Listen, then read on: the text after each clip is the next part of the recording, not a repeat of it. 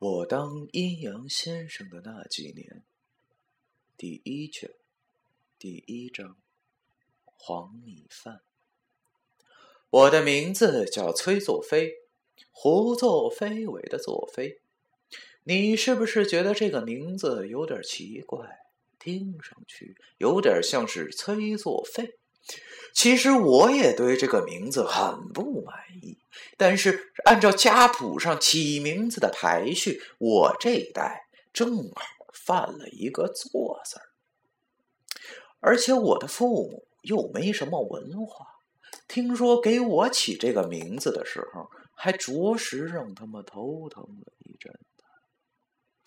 后来还是我父亲灵光闪现，拿出了一本字典，说是翻到哪页就用头一个字当我的名字。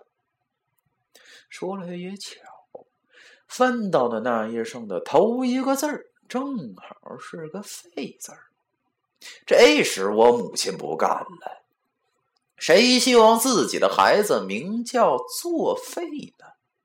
他充分的体现出了东北女人的彪悍，说什么也不能让自己的孩子就这么作废了。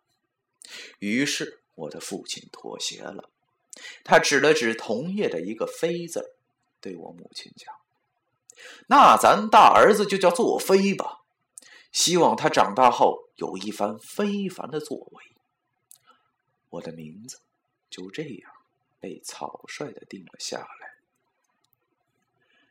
接下来要给你们讲的事儿，你们完全可以当成故事来听，不用过于认真。